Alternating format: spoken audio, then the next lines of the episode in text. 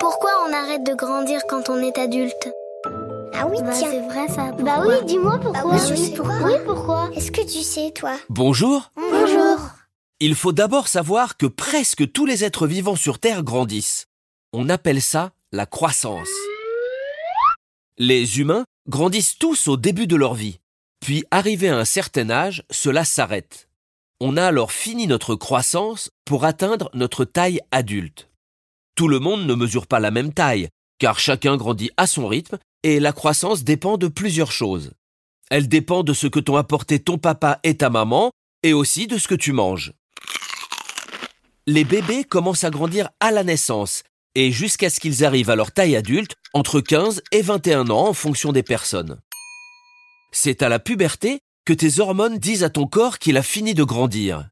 Elles envoient alors un message à tes os, tes muscles et tes cartilages pour leur dire que tu es devenu la personne parfaite et que tu n'as plus besoin de grandir.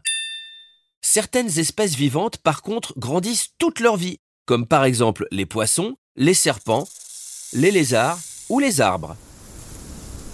Attention, ne confonds pas grandir et vieillir, car on vieillit toute sa vie. Et voilà, tu sais maintenant pourquoi on arrête de grandir quand on est adulte.